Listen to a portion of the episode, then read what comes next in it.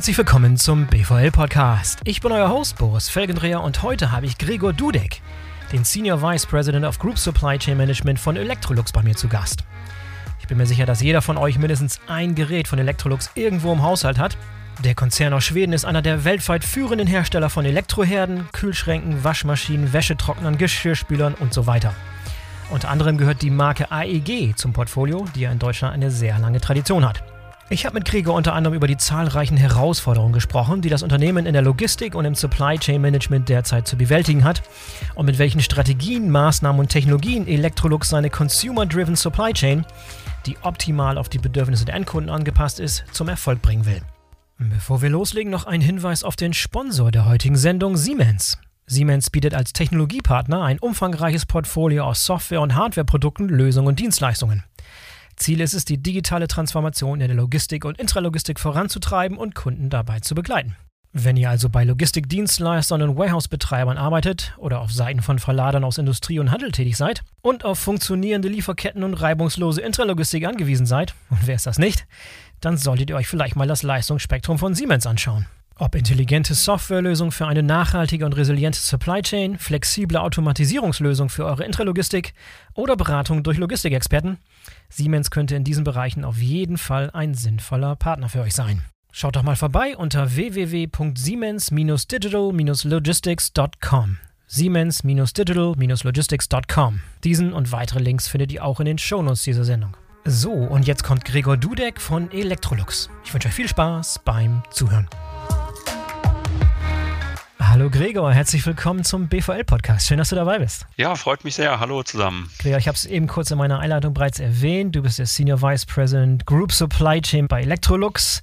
Du bist jetzt schon seit 2018 im Unternehmen. Das heißt, du hast ja interessante vier Jahre ausgesucht, um da zu starten. Du hast wahrscheinlich eine äh, turbulente, interessante vier Jahre hinter dir, oder? Was waren so Revue passiert die letzten vier Jahre, die du bei Electrolux verbracht hast im Supply Chain Management? Ja, auf jeden Fall, auf jeden Fall. Am äh, Anfangs 2018, 2019 äh, hatte ich und wir alle schon das Gefühl, wow, es ist immer richtig was los in unserer Supply Chain, aber verglichen mit dem, was dann äh, ab 2020 los war, ähm, war das äh, vorher eine richtig äh, ruhige Zeit. Also wir sind natürlich auch bei Electrolux total durch ähm, die Aufs und Abs äh, der ganzen Covid-Zeit äh, gegangen mit Vollbremsung im Frühjahr 2020 äh, Vollgas dann wieder ab Sommer 2020 und dann voll in die Shortages in allen möglichen Logistik und Komponenten und Electronics-Bereichen in 2021. Also volles Programm und ähm, man lernt viel äh, in sehr schneller Zeit äh, in, diesen, in diesen Zeiten, in den letzten äh, zwei Jahren. Wo kommst du denn ursprünglich her? Was ist dein Werdegang, deine Historie? Wie bist du ins Supply Chain Management gekommen? Ja,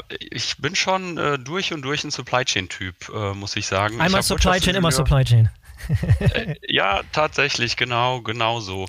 Ich habe Wirtschaftsingenieurwesen studiert an der TU Darmstadt, äh, war ähm, im Jahr 2000 und ja, gegen Ende der 90er Jahre war ich fertig mit dem Studium und ähm, das war so die Zeit, als das Thema Supply Chain auch äh, wirklich aufkam. Zumindest war das so mein Eindruck damals, als SAP auch anfing, sein APO zu bauen und äh, Manugistics und solche Art von, ja, ja. von Companies wirklich da mhm. neue Lösungen kreiert haben und ähm, auch die Globalisierung angefangen hat, wirklich irgendwie Gestalt anzunehmen. Und ähm, ja, und das war für mich wirklich sowas, ähm, im Englischen sage ich immer wirklich, uh, I was falling in love uh, with it. Ja, irgendwie ja. In, in diesem ganzen Bereich, da ich ähm, Elektrotechnik als technisches Fach hatte, war das für mich immer so, dass das in der Wirtschaft, was irgendwie dem am nächsten kam, irgendwie mit Strömen und äh, Steuerung von Flüssen und so weiter zu tun zu haben. Und äh, insofern dachte ich irgendwie, das passt und das wird bestimmt ein spannendes Thema auch für die nächsten Jahrzehnte. Und äh, das hat sich tatsächlich bewahrheitet, zumindest für mich persönlich. Äh, äh, macht das super viel Spaß. Hast du rechtzeitig aufs richtige, richtige Feld gesetzt sozusagen. Also ich glaube schon, dass, dass das, ich meine, das haben wir alle erlebt, dass das, das ganze Fachgebiet, das Feld Supply Chain Management enorme Aufwertung erhalten hat. Schon vor der Krise, jetzt während der Krise. Und ich glaube, das wird auch weiterhin noch anhalten, gerade für ein so global operierendes Unternehmen wie Electrolux es ist. Da können wir gleich nochmal ein paar Sachen drüber sagen. Wir können in viele Probleme und Herausforderungen, die ihr habt, gerne nochmal wirklich im Detail einsteigen. Aber für alle, ich wollte fast sagen, für alle, die Electrolux nicht kennen, das ist glaube ich keiner, weil wenn ich mal rumgucke, ich glaube, es gibt keinen deutschen Haushalt, der nicht irgendwas von Electrolux irgendwo in der Küche oder im, im Hauswirtschaftsraum oder irgendwo stehen hat, ob es ein Kühlschrank, Waschmaschine, what have you ist. Gib uns mal eine ganz kurze Vorstellung trotzdem von, von Electrolux als Marke, als mhm. Unternehmen und welche Subbrands noch dazugehören und wie ihr global so aufgestellt seid eigentlich. Ja, ab, absolut, absolut. Ich finde, die Frage ist berechtigt, äh, insbesondere im deutschsprachigen Raum, weil äh, Electrolux ja mehr der, der Firmen- und der Unternehmensname ist äh, und unsere äh, Hauptmarke in Deutschland die AEG ist, ja, äh, die eher viele kennen und vielleicht im ersten Schritt dann äh, gar nicht an Electrolux denken, als das Unternehmen dahinter.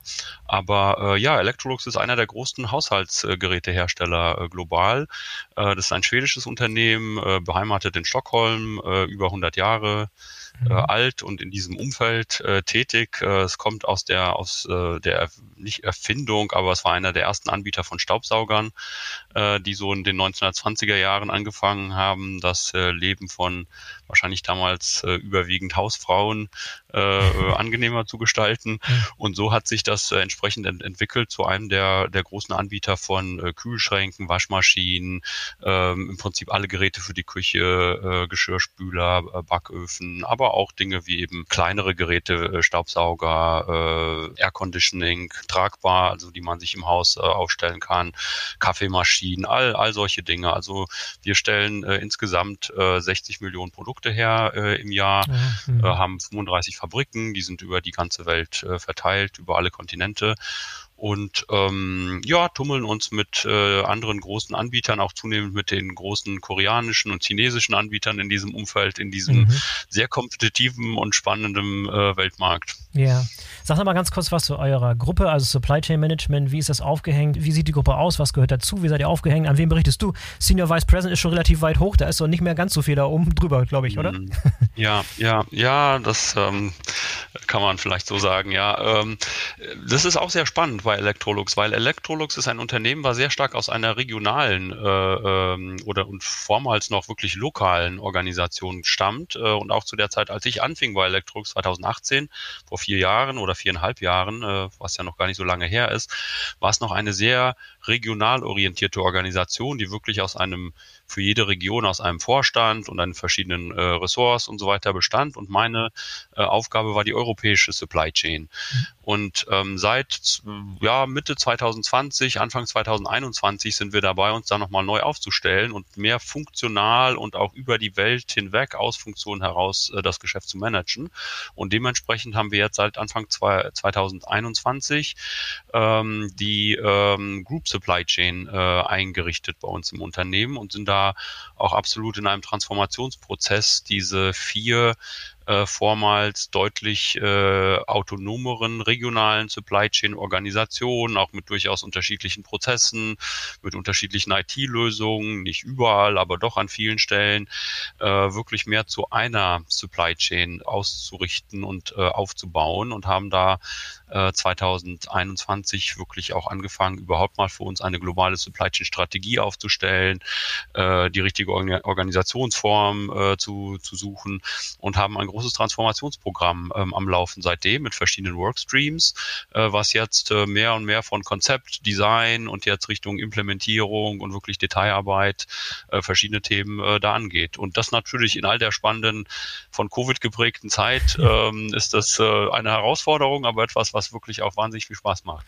War das eine langfristige Strategie, die ihr schon weit vor Covid so geplant hattet oder war es gewisserweise auch eine Reaktion darauf oder hat auch die, die Covid-Krise dieses strategische Vorhaben Vorhaben irgendwie beeinflusst? Ja, ich glaube schon, dass es es beschleunigt hat nochmal. Also ähm, mhm. ich glaube, dass ähm, äh, Electrolux ein traditionelles Unternehmen ist, was ähm, Veränderungen behutsam angeht und Stück für Stück äh, äh, umsetzt. Und äh, wir befanden uns so auf dieser auf dieser Reise oder Journey von diesem sehr regional autonomen Betreiben des Geschäfts zu einer mehr integrierten Art, äh, unser Unternehmen zu führen, äh, Stück für Stück. Und das hat man schon äh, sich abzeichnen sehen, auch zu der Zeit, als ich anfing, auch, auch schon in den Jahren davor. Äh, und wo die Reise so tendenziell hingeht, war schon klar. Aber ähm, es hat sich tatsächlich nochmal deutlich beschleunigt, äh, seit wir in all den Covid ähm, ja, stecken. Insbesondere auch dadurch, dass wir eben gesehen haben, sehr schnell ähm, als der Bedarf angezogen hat äh, in der Pandemiezeit und die Lieferketten-Schwierigkeiten zugenommen haben, haben wir auch sehr stark gesehen in der Supply Chain, dass eben viele, viele der Constraints, äh, ich habe hier ständig äh, Anglizismen äh, irgendwie, äh, sorry for that, genau. aber ähm, ja, also dass viele der Bottlenecks, der Constraints sich nur lösen lassen, wenn man wirklich gut koordiniert über die verschiedenen Regionen hinweg, über die verschiedenen Fabriken hinweg und das hat sicherlich, was die Supply Chain angeht, das dann auch nochmal beschleunigt. Äh, einfach die Einsicht, dass es nur funktioniert, wenn man sich deutlich mehr verzahnt, als es vorher erforderlich war. Finde ich super interessant, weil ich habe auch schon viele Gespräche geführt, wo genau das Gegenteil behauptet wurde, wo Unternehmen also von so einer zentral gesteuerten Supply Chain sich umorientiert haben Richtung es gibt nicht nur eine Supply Chain, es gibt 500 Supply Chains. Erklärt uns doch mal vielleicht ein bisschen im Detail, was ihr euch konkret von dieser Zentralisierung versprecht und was vielleicht auch die Risiken dabei sind. Ja, absolut. Gerne, gerne. Und ähm, ja, ist auf jeden Fall auch in unserer Supply Chain ist es so, dass die, die operativen Teams sind im Wesentlichen immer noch in vier äh, regionalen Supply Chain Organisationen mit einem regionalen Supply Chain VP, äh, ja, werden von denen betrieben. Also insofern haben wir auch immer noch sehr stark alles operative und äh, alles, was nahe am Markt ist in den regionalen Organisationen und die wiederum häufig auch Landes- oder Cluster nennen wir das, äh, also Benelux beispielsweise und, und, und ähnliches, ne, also nah am mhm. Markt äh, aufgesetzt. Ähm, was wir in der eher in den gruppenweiten Funktionen äh, mehr bündeln, sind ähm, einerseits äh, verschiedene Prozess, Analytics und, und Digitalthemen oder sozusagen die, die Ways of Working nennen wir das, ne? also dass man äh, mehr die gleichen Tools allen zur Verfügung stellt, die ganzen gleichen Herangehensweisen hat und dann eben Themen, die genau diese diese Verflechtung zwischen den verschiedenen Märkten und Regionen ähm, abbilden. Also zum Beispiel alles, was die internationale Logistik angeht, das mehr zu koordinieren.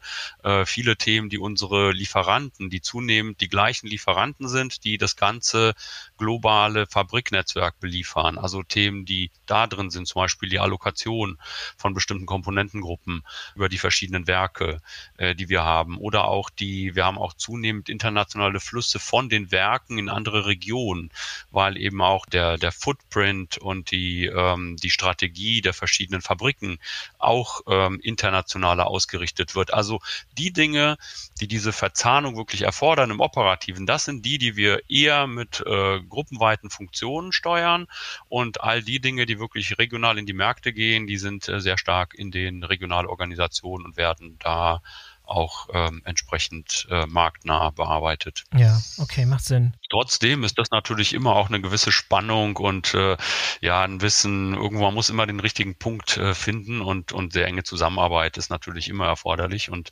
wir versuchen zumindest uns dessen schon sehr bewusst zu sein, dass man immer da äh, ja auch vorsichtig sein muss. Wie viel zentralisiert man, ja. wie viel äh, macht man lokal, wie viel Freiheiten erlaubt man lokal, auch was Anpassungen von Prozessen angeht äh, und was ist so, was ist das Optimum, ne? wie um, zwischen ähm, Standardisierung und Schnelligkeit und Kundennähe. Das ist immer eine Gratwanderung, ne? kann ich mir vorstellen. Wie groß ist denn auch die Organisation? Also ist ein gewisses Change Management dann notwendig, wenn du so eine große strategische Änderung vornimmst?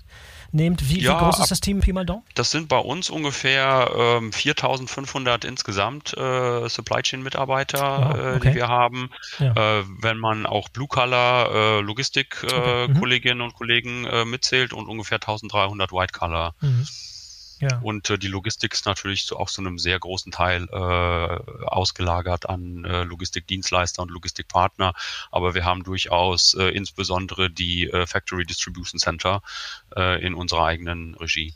Ja, ist da nicht die, ich meine, du bist jetzt seit vier Jahren dabei, aber ist die, ist die Anzahl der Mitarbeiter, die sich um diese Themen kümmern, tendenziell im Laufe der Zeit eher weniger geworden, gleich geblieben, gestiegen? Wenn man sagt, das ganze Feld Supply Chain Management hat eine so große Wichtigkeit, könnte man auch vermuten, dass irgendwie mehr und mehr Leute auch da eingestellt werden, mehr Leute dahin zentriert werden und das einfach aufgewertet wird sozusagen. Oder ist es gleich geblieben? Wie war das bei euch? Ja, ich, ich, ähm, ich denke in der, in der globalen Sicht, da wir seit anderthalb Jahren wirklich äh, das äh, so sehen, äh, haben, sehen wir noch keinen länger, wirklich längerfristigen Trend dort. Aber ähm, meine Sicht ist, dass es ungefähr bei den Koordinations- und Planungsaufgaben ungefähr Gleiches mit steigender Produktivität und, äh, und damit dann auch auf der anderen Seite steigender Komplexität in den Anforderungen und auch der Tiefe und dem Umfang, was wir machen, zum Beispiel auch äh, Tier 2 und Tier 3 Lieferanten teilweise zu koordinieren, was früher nicht im Aufgabenumfang äh, unserer Teams äh, sich befunden hat in der Form.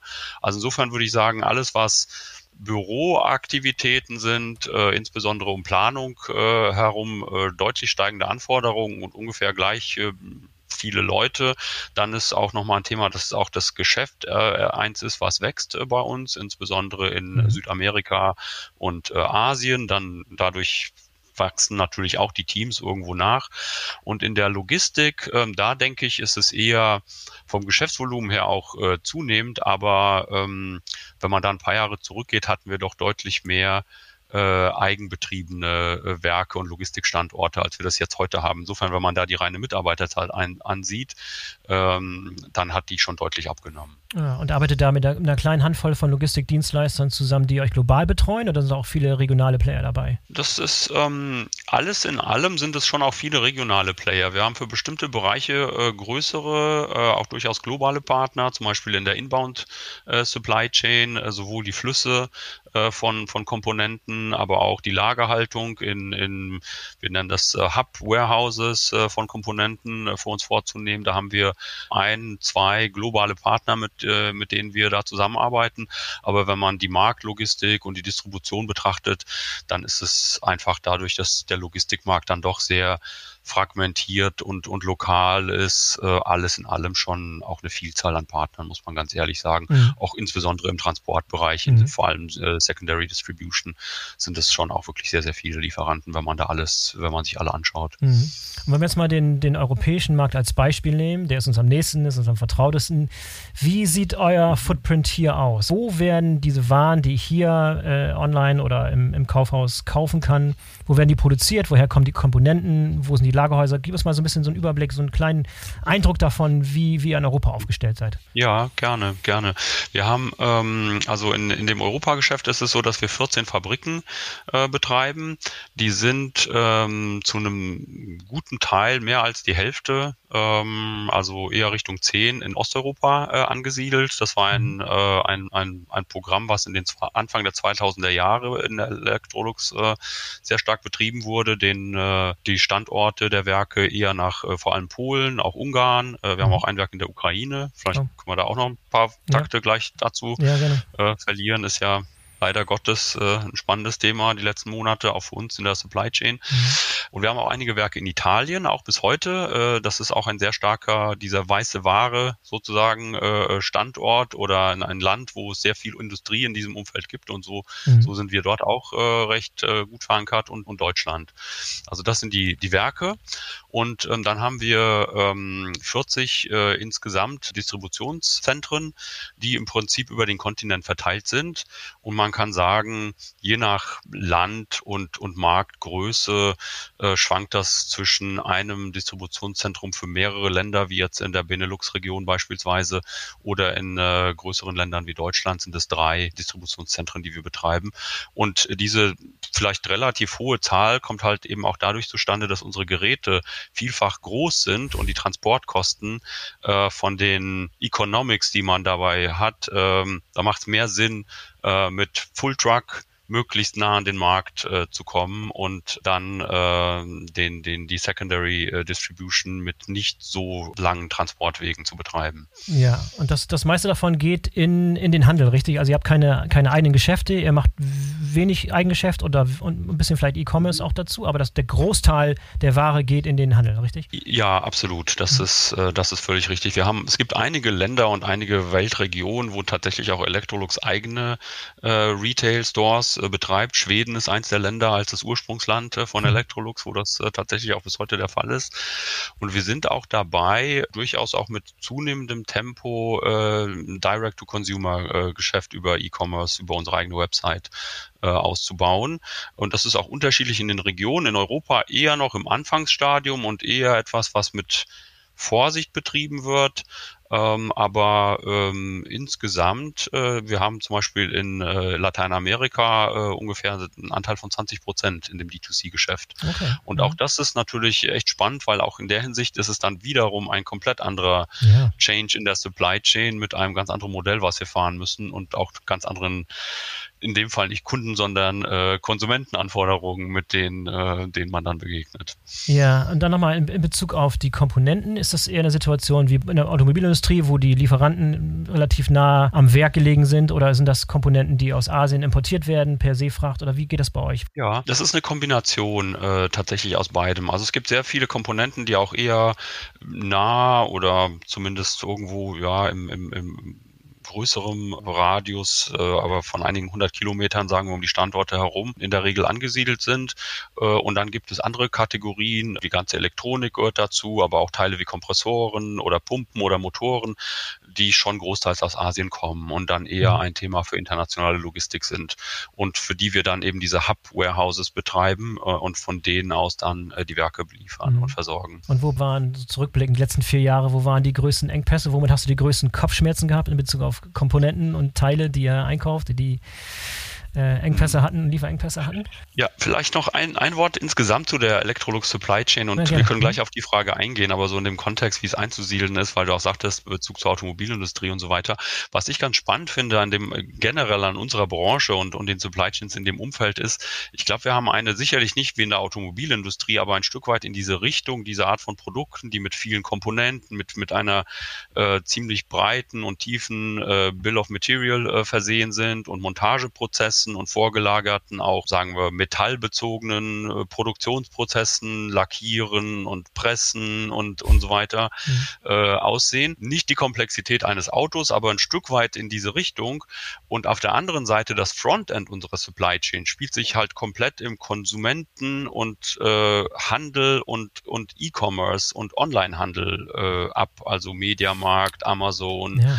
Küchen- und Möbelketten äh, und so weiter. Und die daran dranhängenden Konsumenten mit, mit den Black Fridays und, und all diesen Dingen ne? und äh, Kampagnen und Promotions und so weiter. Und äh, das finde ich äh, ist auch tatsächlich eines der, der Dinge, die wirklich sehr spannend sind an einer solchen Supply Chain, weil man auch irgendwo immer diesen Spagat ist. Einerseits auf der Inbound-Seite und mehr Upstream in der Supply Chain, mehr diese starke Montage, Just-in-Time, Assembly-Denke vorzufinden und auf der anderen Seite in seinem Frontend sehr stark mit dem Handel, mit E-Commerce, äh, ja. mit, mit äh, Consumer Goods äh, äh, Kultur und, und Mindset äh, zu tun hat. Das ist in der Tat sehr spannend, da habe ich gar nicht nachgedacht. Das ist eine, also sozusagen das, das Beste der beiden Welten und das Schlimmste der beiden Welten. Ja, ganz genau. Je, Personalunion sozusagen. Je, ja. je, je, nachdem, genau. Ja, und dann zu den Herausforderungen.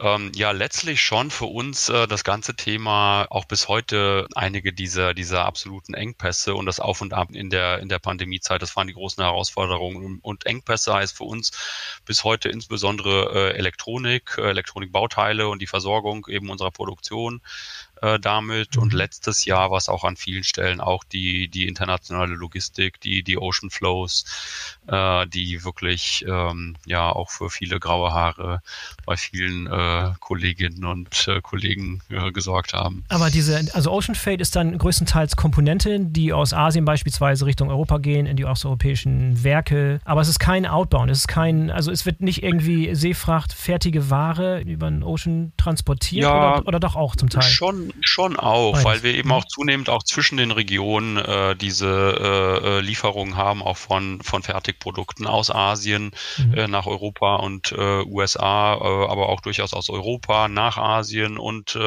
in die Americas. Insofern ähm, ist es eine Kombination und auch wenn der Anteil am Geschäft der Fertigprodukte, die aus anderen Regionen kommen, nicht immer noch nicht, also weit unter 20 Prozent äh, insgesamt betrifft, aber verglichen mit den Komponenten, das Volumen und die Anzahl die, der Container, die man dann disponieren muss, die ist so viel höher, weil eben einfach die Packdichte der Komponenten ja. und auch die Größe der Komponenten, ja. wenn man über Electronic zum Beispiel spricht, ne, so viel geringer ist, dass äh, wenn wir dann äh, schauen, äh, wenn wie viele Container sind das insgesamt, sind, sind 250 bis 300.000, die wir im Jahr äh, disponieren, dann ist schon ein Großteil davon tatsächlich dann äh, die Fertigprodukte. Ja, und ich kann mir vorstellen, dass im Laufe der Jahre wahrscheinlich auch die Art der Komponenten, die verbaut sind, sich geändert hat. Ich kann mir vorstellen, dass es wesentlich mehr Computerchips, mehr Intelligenz in den Geräten gibt. Seid ihr von der Chipkrise tatsächlich auch ja. tatsächlich getroffen worden? Ja, ja, ja, absolut. Auch in hohem Maße. Ähm, wir haben, denke ich, für uns irgendwo da einen Weg gefunden, äh, vernünftig durchzukommen äh, durch diese Zeit, aber wir sind auch sehr massiv davon äh, äh beeinträchtigt seit Frühjahr 2021 ungefähr oder Winter 2021. Und das war für uns auch einer der, der ganz großen Transformationsthemen hier die letzten 12 bis 18 Monate in der Hinsicht, dass wir vorher wirklich nur mit den, ähm, mit den Boardmakern selbst interagiert haben. Also im Prinzip, wir kaufen elektronische Boards, die dann als Board, also als Halbleiterplatte äh, mit allem, was dazugehört, äh, in den Geräten verbaut wurden. Und ähm, seit diese ganzen Engpässe aufgetreten sind, die eben viel mehr auf der Tier 2 und der Tier 3 Ebene äh, zutage treten, haben wir äh, auch dann sehr schnell äh, mit einer Vielzahl von Initiativen äh, ja das dahin gewandelt, dass wir wir wirklich auch mehr diese Tier 2 und Tier, Tier 3 Lieferanten und die Distributoren, die auch dazwischen liegen, äh, das alles auch selbst managen, die Allokation, die Verteilung des Materials global, direkt die Interaktion mit den Herstellern, insbesondere der äh, Mikroprozessoren, äh, also im Prinzip der eigentlichen Computerbauteile, die in den Geräten im Einsatz sind und mit deren Herstellern sehr, sehr eng zusammenarbeiten und äh, Forecasts abstimmen, die Flüsse, was wohin geht, was wofür verwendet wird. Also in der Hinsicht, äh, es ist der Bereich, den wir seit einem Jahr doch massiv ausgebaut haben, verglichen mit dem, was vormals da war und auch vormals ähm, erforderlich war. Mhm. Ich spreche mit so vielen Unternehmen, die, die schon viele, viele Jahre sehr, sehr viel mhm. Geld und Zeit und Ressourcen investiert haben in ihre Lieferkettentransparenz und dann trotzdem während dieser Krise gemerkt haben, okay, wir sind noch nicht mal ansatzweise, noch nicht mal halb da, wo wir sein müssten. Was habt ihr für ein Gefühl? Habt ihr das Gefühl gehabt, dass ihr gut aufgestellt wart, wenn es um Lieferkettentransparenz geht? Nachverfolgbarkeit und auch wann, wo, welche Ware in welchem Prozess ist und so weiter und so fort. Mhm. Wie seid ihr aufgestellt und was hast du für ein Gefühl und was hat auch diese, diese Krise ausgelöst da in Bezug auf Lieferkettentransparenz? Ja. Also wir hatten, ähm, ich würde auch sagen, vorher kein Gefühl, auf einem guten Weg zu sein. Sicherlich mit noch sehr vielen Dingen, die noch nicht äh, super waren, aber äh, beispielsweise wir haben eine, äh, eine digital eine Digital Control Tower äh, Lösung äh, im, im Einsatz mit einem nicht das ganze Geschäft abdeckend, aber doch äh, wesentliche Flüsse, zum Beispiel eben auch die Ocean äh, Flows oder einen großen Teil äh, der Ocean Flows. Und wir haben diese Lösung seit 2018 äh, implementiert und die Stück weit hochgerammt, wo wir schon sehr gut auch sehen können, zum Beispiel als der die berühmte äh, Evergreen hieß sie, glaube ich, ne, die äh, äh, Evergiven, Evergiven, Evergiven im äh, Suezkanal äh, querstand Deutschland, wenn so etwas passiert, konnten wir zum Beispiel relativ gut sehen, wo sind unsere Container da gerade, welche Container sind auf welchem Schiff, wo, wo befinden sie sich gerade irgendwo auf dieser ganzen unterbrochenen Transportkette äh, und ähm, was ist da drauf, für welche Märkte wird es gerade benötigt, wo kann man äh, ähnliche Produkte finden in unserem Netzwerk und so weiter. Also für solche Dinge ähm, haben wir schon durchaus auch Technologien im Einsatz und eine Roadmap auch vormals gehabt, wo wir uns auf einem guten Weg gesehen haben. Auf der anderen Seite muss man sagen, mit der dann doch, äh, mit dem Ausmaß an ähm, Auf und Ab und ähm, Überraschungen, die man dann doch immer wieder gesehen hat in den letzten zwei Jahren, ähm, glaube ich, ist im Moment eher unsere Sicht, dass wir denken, wow, da ist noch so viel zu tun und äh, ähm, mhm. wir müssen wirklich deutlich beschleunigen und haben, und ich, das ist, denke ich, auch ähnlich wie in vielen anderen Unternehmen, aber ähm, der eines der positiven ähm, Nebeneffekte dieser ganzen Situation ist, dass eben auch im gesamten Unternehmen das auch so gesehen wird und der Stellenwert und die Sichtbarkeit der Supply Chain dementsprechend zugenommen hat. Natürlich mit dem irgendwo auch immer der Erwartungshaltung und äh, vielleicht auch ein Stück weit dem Druck, der damit verbunden ist, aber auf der anderen Seite eben auch der Möglichkeit, auch tatsächlich Investitionen vorzunehmen, die Digitalisierung wirklich voranzutreiben äh, und sich in vielen Bereichen neu aufzustellen. Ja. Ein weiterer Bereich, der vielen, vielen Unternehmen gerade die globale Seefracht haben, so wie ihr, in großen Mengen. Die ganze Seefracht-Chaos-Situation. Wie hast du das in den letzten zwei Jahren wahrgenommen? Wie wart ihr davon betroffen und was habt ihr daraus für Schlüsse gezogen? Ja, das ist natürlich auch bei uns durchaus eins der, der, wie schon erwähnt, der großen Themen gewesen. Wir sind äh, auch tatsächlich auch stark davon betroffen äh, gewesen an, an, auf verschiedenen Routen. Äh, ich würde sagen, dass ähm, die, die, die größte Herausforderung, die größte Krise war dabei im Grunde der ganze Verkehr in die USA äh, aus Asien, wahrscheinlich wie bei vielen anderen auch, insbesondere an die Westküste der USA, Port of Los Angeles, was für uns auch so traditionell einer der, der großen Anlaufpunkte war mhm. äh, und mit all den Problemen sowohl dort wie auch innerhalb der USA dann, um überhaupt äh, Container dann aus dem Hafen zu bekommen und äh, entsprechend weiter und auf die Schiene zu bekommen und so weiter. Da haben wir sehr stark gelitten ähm, aber auch in anderen, äh, auch, auch Südamerika gab es durchaus Routen und, und, und Länder mit größten Schwierigkeiten. Chile war für uns äh, ein solches. Also Europa sicherlich auch, aber das Ausmaß der Schwierigkeiten und auch der, der Überbuchung und dem Wegfall an Kapazität oder dem hohen Bedarf versus der doch begrenzten Kapazität äh, war für uns bei USA und einigen Ländern in Südamerika äh, und, und dem Verkehr aus Asien und also aus China insbesondere oder Shanghai äh, im Wesentlichen. Das waren eigentlich die, die größten Bottlenecks, die wir hatten. Und wir haben versucht auch natürlich ähm, unsere irgendwo Learnings schnell daraus zu ziehen, um vielleicht ein paar Dinge zu nennen, die wir gemacht haben. Wir sind ähm, deutlich forcierter mit äh, längerfristigen Verträgen äh, haben uns ausgestattet, auch mit mehrjährigen Verträgen, die wir äh, letztes Jahr abgeschlossen haben mit äh, den mit einer etwas weniger als eine Handvoll der großen Carrier.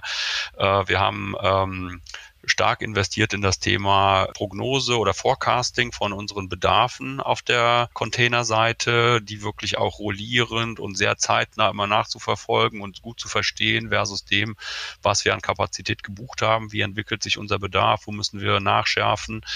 Ähm, wir haben auch Prozesse und auch Teamgrößen, wahrscheinlich wie auch viele, einfach äh, auch äh, Prozesse ausgebaut, äh, auch äh, schnell Tools implementiert für ähm, wie kann ich nachverfolgen, was ist der Stand meiner Buchung bei bestimmten Containern, wie ist der Eskalationsprozess, um schnell irgendwo weiterzukommen, wenn man irgendwo Kapazität nicht bekommt, äh, welche Spotmarkt, Tools und, und Möglichkeiten kann man einsetzen und, und all, all diese Themen. Und auch das Thema Sustainability, trotz all dem irgendwo dabei auch äh, ähm, versucht weiter zu verfolgen und da auch durchaus aus unserer Sicht auch einiges erreicht, zumindest mit einigen der, der großen Carrier. Ja, das ist bei euch ein großes Thema, kann ich mich daran erinnern. Ich habe das Gespräch schon gehabt. Wir haben einen ehemaligen Kollegen von dir, Björn Feng Jensen, war einer der ersten Gäste hier im Podcast 2019, mit dem ich glaube ich auch schon über das Thema Sustainability damals gesprochen habe. Ist wahrscheinlich im Laufe der Zeit auch nochmal ein bisschen schärfer geworden, wichtiger geworden. Es ist eine, ist eine Riesennummer bei Electrolux. Sagt da vielleicht ein paar Dinge zu, unter welchen Zwängen oder welchen Vorgaben ihr da in der Supply Chain seid, um diesen hohen Ansprüchen der Geschäftsführung gerecht zu werden und der Shareholder. Ja, absolut. Es ist äh, ein absolut wichtiges Thema, was also auch schon die, die letzten äh, Jahre und berechtigterweise auch aus meiner Sicht, das sieht man jetzt, denke ich, überall, aber auch schon in den letzten zehn oder spätestens in den letzten fünf Jahren. Das ist absolut einer der, der, der Kerntrends äh, in, in Supply Chains und äh, in, in, in, in Unternehmen generell. Äh, und bei Electrolux als schwedisches Unternehmen, was auch der Nachhaltigkeit eben sich sehr stark verschrieben hat, mhm. äh, ist es absolut eines der klaren Ziele. Unsere Zielsetzung ist, unsere äh, Emissionen um 50 Prozent zu reduzieren im Jahr 2025 versus 2015 äh, mhm. in der Supply Chain. Und äh, das ist äh, schon eine Herausforderung, auch äh, vor dem Hintergrund wachsenden äh, Geschäftsvolumens, äh, was wir eben nicht jetzt irgendwie relativ betrachten, sondern sagen, absolut zu den Emissionen von, von 2015 ist das das Ziel, was wir äh, erreichen wollen. Und das erfordert wirklich sehr, sehr starke äh, Maßnahmen. Und ähm, für uns, was das konkret bedeutet, ist, dass wir auch schon seit ähm, jetzt nicht äh, aktuell äh, in den letzten zwei, drei Jahren, sondern schon in den letzten vier, fünf Jahren äh, beispielsweise das Thema äh, Road Transportation sehr stark in Frage stellen und äh, versuchen äh, Rail und auch äh, insbesondere Intermodal, mhm. äh, also äh, mit Zug und äh, LKW überall, wo es geht, sehr stark auszubauen, vor allem in Europa, in den USA. Äh, und ähm, in der internationalen Logistik war das die letzten Jahre immer noch etwas ja schwieriger, gute Ideen zu finden. Aber die letzten äh, zwei Jahre äh, konnten wir beispielsweise über das Thema Biofuels und äh, Effizienz auch äh, der verschiedenen Routen und auch die Möglichkeiten, die wir, also Maersk ist beispielsweise einer der großen Carrier, mit denen wir da eng zusammenarbeiten, mhm. die auch verschiedene Optionen dazu anbieten, äh, auch bei dem Thema Containertransport äh, tatsächlich doch signifikante äh, Fortschritte erreichen, was den CO2-Footprint angeht. Ja, wenn ihr sagt 50 Prozent bis 2025, dann beinhaltet das sowohl Scope 1, 2 und 3 vermutlich. Und das würde heißen, dass ihr auch mit, mit Lieferanten zum Beispiel und mit Partnern zusammenarbeiten müsst und dann gemeinschaftlich da zu sehen, wie man da an der Stellschraube drehen kann, richtig? Ja, ab, absolut, absolut. Und für uns in der, in der äh, Supply Chain im, im, im engeren Sinne, also wenn man jetzt nicht äh, Lieferanten mit äh, berücksichtigt, sind das, ist es im Wesentlichen das, was in der Logistik mhm. und das ist dann am Ende hauptsächlich im Transportumfeld, auch im, in den Warehouses, auch mit unseren Partnern schauen wir uns auch Dinge an. Auch da gibt es natürlich entsprechende äh, Emissionen aus der Energieversorgung, aber das Gros ist tatsächlich dann die, die Transportflüsse und mit unseren dann doch auch großen Produkten äh, ist das halt auch eine Menge, was dann auch einfach anfällt. Ja, es, da hängt was drin, ne? Das macht, macht Sinn. Jetzt hast du an, an, verschiedenen Stellen schon mal so ein bisschen auf Technologien hingedeutet und angeteased, was ihr so im Einsatz habt. Beschreib uns doch mal so, was du, was du als das absolut essentielle Setup siehst, als, als Tools, die absolut für euch im Supply Chain Management unerlässlich sind. So wirklich so Working, Working Horses, Working Tools, die sich bewährt haben, die etabliert sind, auf die ihr stolz seid, die ihr täglich nutzt, die einfach so sozusagen das Ganze möglich machen. Ja, lass mich mal da etwas äh, ausholen das, oder, oder, oder das etwas sortieren. Das ist auf jeden Fall eine, eine gute Frage. Mhm. ähm, also ich würde so sagen, für uns ist schon nach wie vor erstmal das Backbone die ERP-Systeme und da möglichst eins zu haben. Wir haben noch eine Vielzahl auch an Legacy-Systemen bei uns im Unternehmen im Einsatz, aber auch eine, wie wahrscheinlich viele Unternehmen, eine klare Strategie, äh, das mit einer äh, SAP-Lösung äh, entsprechend abzulösen. Und ich kann mir vorstellen, wenn ihr so viele regionale Situationen hattet, dann habt ihr wahrscheinlich irgendwie ja. 10, 15 Instanzen, die irgendwie alle auf einen Nenner gebracht werden müssen. Ich, ich kenne wohl die, kann ich mir vorstellen, wie die Herausforderung aussieht. Ja. Ganz genau. Plus noch irgendwelche JD JDA und äh, Microsoft und alle möglichen Lösungen, die man mhm. dann auch irgendwo im Unternehmen noch findet und so weiter. Ne? Also es ist ein Prozess, der läuft, aber unabhängig davon, ob es jetzt ein, ein Standard ist, der auf jeden Fall die, als, als Ziel da sein sollte und besser ist, aber ERP-Systeme sind bei uns schon absolut äh, erstmal die Basis für, mhm. für, für viele Transaktionen und für vieles, was wir machen. Ähm, daneben äh, ist es bei uns äh, so, dass wir ähm, für die taktische Planung und das Demand Planning IBP äh, einsetzen von SAP, aber mhm. losgelöst davon, ob es jetzt genau diese Lösung ist, aber ein entsprechendes Tool, was fürs, für den Sales and Operations Prozess äh, da ist, für, für das Bestandsmanagement im Sinne von welche Sicherheitsbestände, welche äh, Saisonbestände man wo vorliegt, das wirklich auch optimieren kann und äh, eben Demand und Supply matcht, äh, ist das äh, das andere mhm. übergreifende Tool, was ja auch als Standard überall äh, zur Verfügung äh, äh, stellen und auch einen Ansatz verfolgen, wo wir sagen, wir haben davon regionale äh, Setups, mit denen auch regionale SNOP-Prozesse äh, gemanagt werden und wir haben davon auch einen sogenannten Group Planning Layer, nennen wir das, wo alles zusammengeführt wird äh, und wir auch eine unternehmensweite Sicht bekommen. Mhm. Und also das, das ist ein, ein Ding, was sozusagen dem überlagert ist. Und dann sind es bei uns noch zwei Dinge, die ich im Wesentlichen äh, nennen würde, außer natürlich auch äh, TMM, Transportlösungen und so weiter, die auch im ERP mit drin hängen, die, die für die Logistik und natürlich auch fürs Warehousing äh, wichtig sind. Aber mehr für die Planung, äh, Disposition und, und Nachverfolgung der Supply Chain sind es bei uns eben einerseits äh, der, der Control Tower und der ganze Control Tower Ansatz, also mhm. mehr zeitnah Dinge nachzuverfolgen und die Transparenz äh, in der Supply Chain zu haben und auch eine gute Visualisierung, äh, insbesondere von Störungen oder Auffälligkeiten, äh, die man hat. Mhm. Ähm, und das vierte Element, was ich nennen würde, ist mehr lokale agile Lösung, die wir um, äh, um ein Data Lake herum bauen, ja, wo wir ähm, Daten aus den verschiedenen Tools zusammenführen äh, und äh, auch sehr bewusst äh, auch lokal und auf Teamebene Lösungen entwickeln lassen, äh, schnell äh, sein wollen und auch schnell sind und für sehr spezifische äh, Fragestellungen, teilweise auch mit AI-Lösungen, äh, teilweise mit äh, äh, mit ähm, einfach Power BI Reports, je nachdem, wo, wo was die Fragestellung ist, teilweise auch mit eigenentwickelten äh, analytischen Lösungen, durchaus auch mit, mit kleineren Schnittstellen zu Lieferanten oder Partnern, aber eben Dinge, die am Ende auch durchaus einen großen Zoo und einen großen Dschungel aus kleineren Lösungen darstellen, wo wir aber gemerkt haben, äh, um schnell zu sein und ähm, auch das Potenzial all der auch vielen jungen Leute in der Supply Chain Community auch wirklich nutzen zu können und, äh, und denen auch den Spaß zu geben, äh, schnell auch eigene Lösungen zu entwickeln, auch äh, ein paar Ansprechpartner in unseren Analytics-Teams, in unseren äh, IT-Teams zu haben, mit denen man zusammen sich weiterhelfen kann und nicht nur im Excel-Sheet, was ja. natürlich bei all dem auch präsent ist, wahrscheinlich als fünfte mhm. äh, Säule von, von allem. Ähm, äh, Lösungen parat zu haben, ist das für uns etwas, was wir auch durchaus auch als Teil der Strategie sehen und, und durchaus auch fördern. Also im Prinzip diese diese vier Bausteine, würde ich sagen, ERP, ein, ein für uns IBP als mhm. übergreifendes, äh, auch standortübergreifendes äh, Planungsinstrument äh, und ein Control Tower und, äh, und der Data Lake mit verschiedenen Technologien und Tools äh, aus dem Digitalbereich.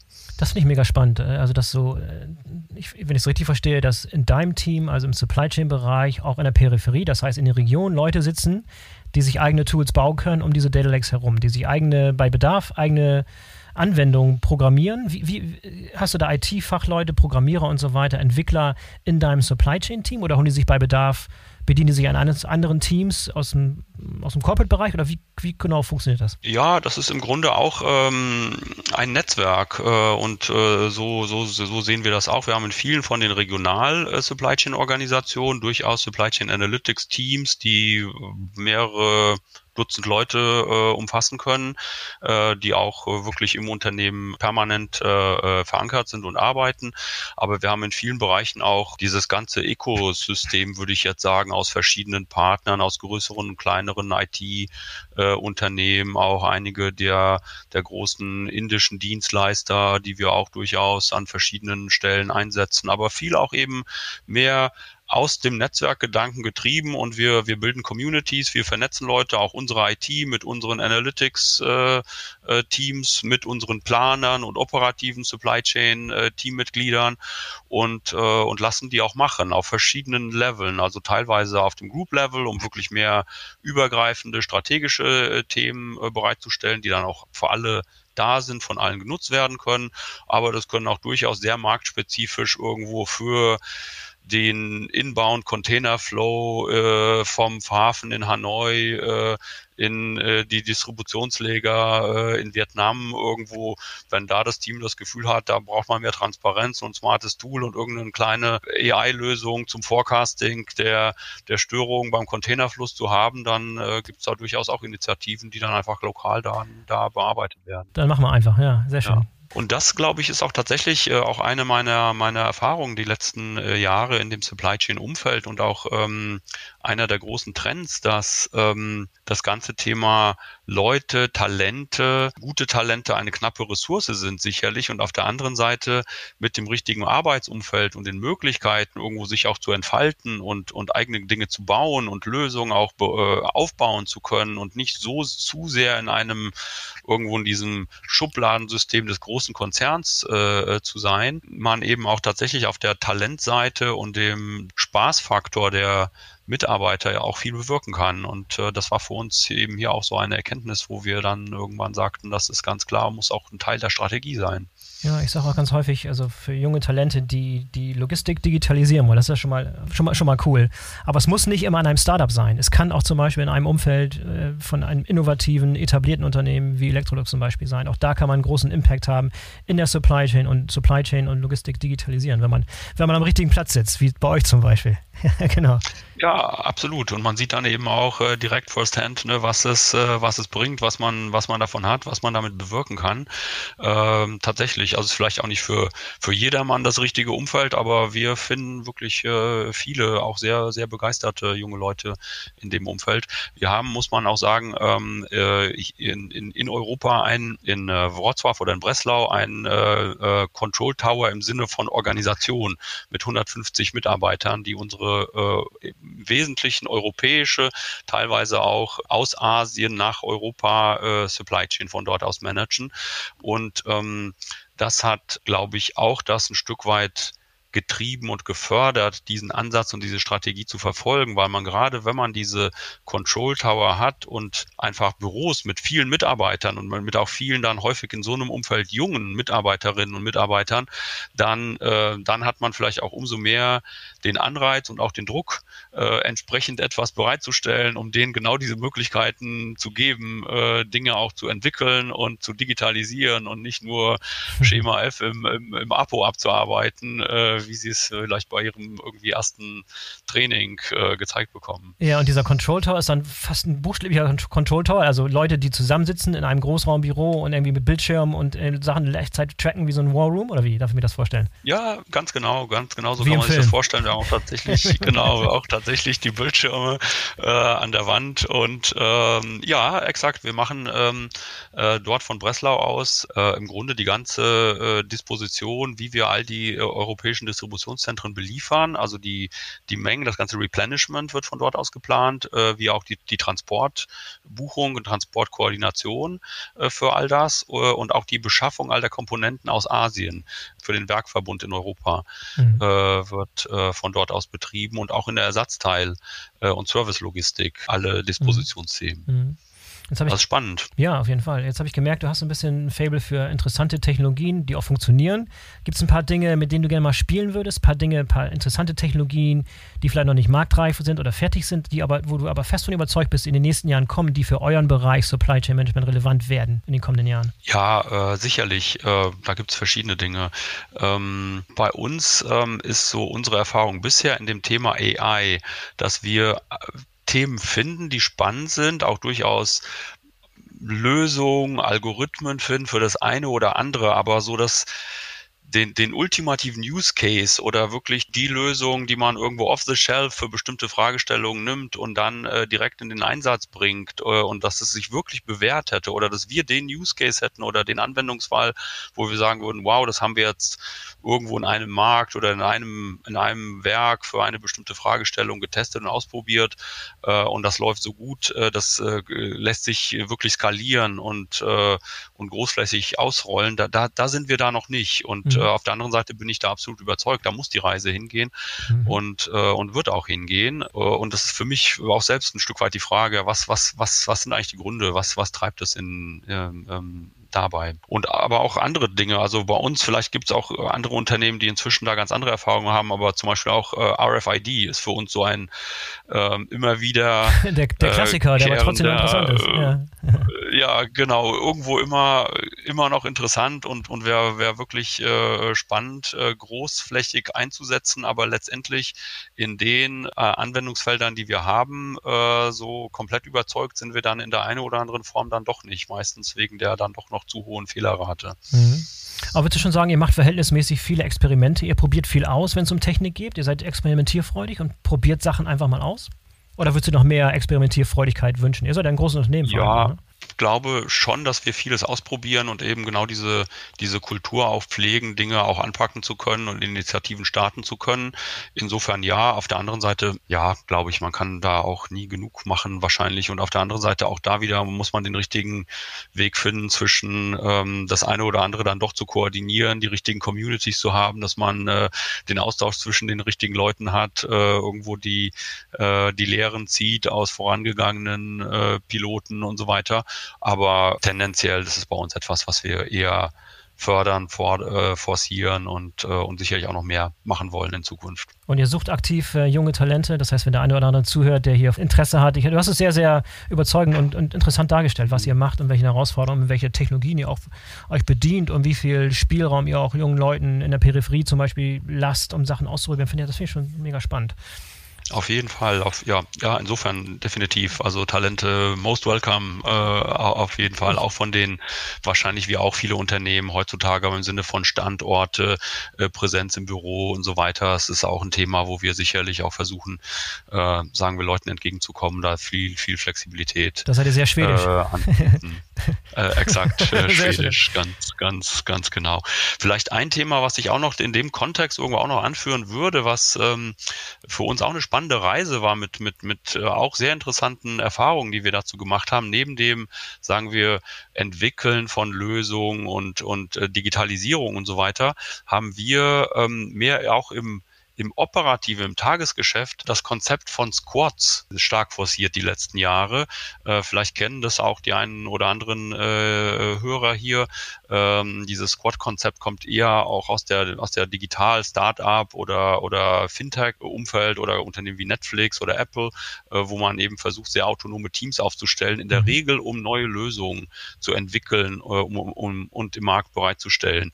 Und wir hatten irgendwann auch im Zuge unseres Control Towers aus Breslau heraus, äh, hatten wir uns die Frage gestellt, wie können wir maximal gut ähm, ein Team, wie wir das in dem Control Tower haben, mit anderen Teilnehmern in der Supply Chain, die vielleicht irgendwo im Markt sitzen oder in einem Werk sitzen, möglichst gut vernetzen, äh, äh, zusammenarbeiten lassen und dabei auch möglichst autonom sein. Und da kamen wir eben auch auf dieses Squad-Konzept. Und wir mhm. haben äh, mhm. vor ungefähr vier, fünf Jahren angefangen, das eben auch im operativen Business einzusetzen. Also in der Form, dass wir beispielsweise eine UK-Squad haben, wo ein Team, ein virtuelles Team äh, dafür verantwortlich ist, wie wir den Markt in in England äh, und äh, Großbritannien äh, beliefern, welche Performance wir da haben, äh, wie, die, wie die Lieferflüsse dahin aussehen. Äh, und das ist ein crossfunktionales Team mit verschiedenen Mitgliedern aus, äh, aus dem Vertrieb, äh, aus der Logistik, äh, aus dem Control Tower, was Replenishment und Transport angeht. Und wir haben diese, diesen, diesen Squads einen, einen gewissen Rahmen gegeben, wie, was man da tut und wie der Modus operandi ist. Aber für die operativen Entscheidungen und, und die Zusammenarbeit geben wir ihnen auch wiederum sehr, sehr viel Freiheiten. Und das äh, ist eben auch ein Konzept, was aus meiner Sicht auch sehr also durchaus innovativ ist und eben auch diesen Charakter dieses im Netzwerk arbeiten, sehr collaboration-orientiert äh, zu sein äh, und äh, ohne große Hierarchie auch schwierige Trade-offs äh, anzugehen. Also der Klassiker zwischen Service und Bestand, ja, oder was transportieren wir auf äh, äh, per Zug und was transportieren wir irgendwie mit LKW und, und es wäre deutlich schneller im Markt, dass, dass diese Dinge auch eben von den Teams selbst entschieden werden im Rahmen von einem gewissen Bandbreite an Zielvorgaben oder, oder Orientierung, was wir da erreichen wollen in den jeweiligen Märkten und oder sagen wir Missionen der jeweiligen Squads. Gut, dass du das noch angesprochen hast. Das schließt sich nämlich der Kreis so schön wieder. Wir haben am Anfang gesprochen von eurer zunehmenden Zentralisierung, aber diese Gratwanderung zwischen Zentralisierung, aber gleichzeitig Squad-Team und regionale Entscheiden und Flexibilität, das äh, entscheidend. Ja, hervorragend. Gregor, vielen Dank für dieses tolle, interessante Gespräch. Hat mir sehr, sehr gut gefallen. Ich hoffe, unseren Zuhörern auch. Ist recht lang geworden, hervorragend. Da war viel, viel gutes, interessantes Material dabei. Vielen Dank, dass du dabei warst. Sehr gerne. Hat echt äh, Spaß gemacht. Vielen Dank nochmal. So, das war der BVL-Podcast mit Gregor Dudek von Electrolux. Ich hoffe, euch hat's gefallen und ihr seid in der nächsten Woche wieder dabei. Denkt dran, den BVL-Podcast zu abonnieren, damit ihr keine der kommenden Folgen verpasst. In diesem Sinne, bis zum nächsten Mal, euer Boris Felgendreher.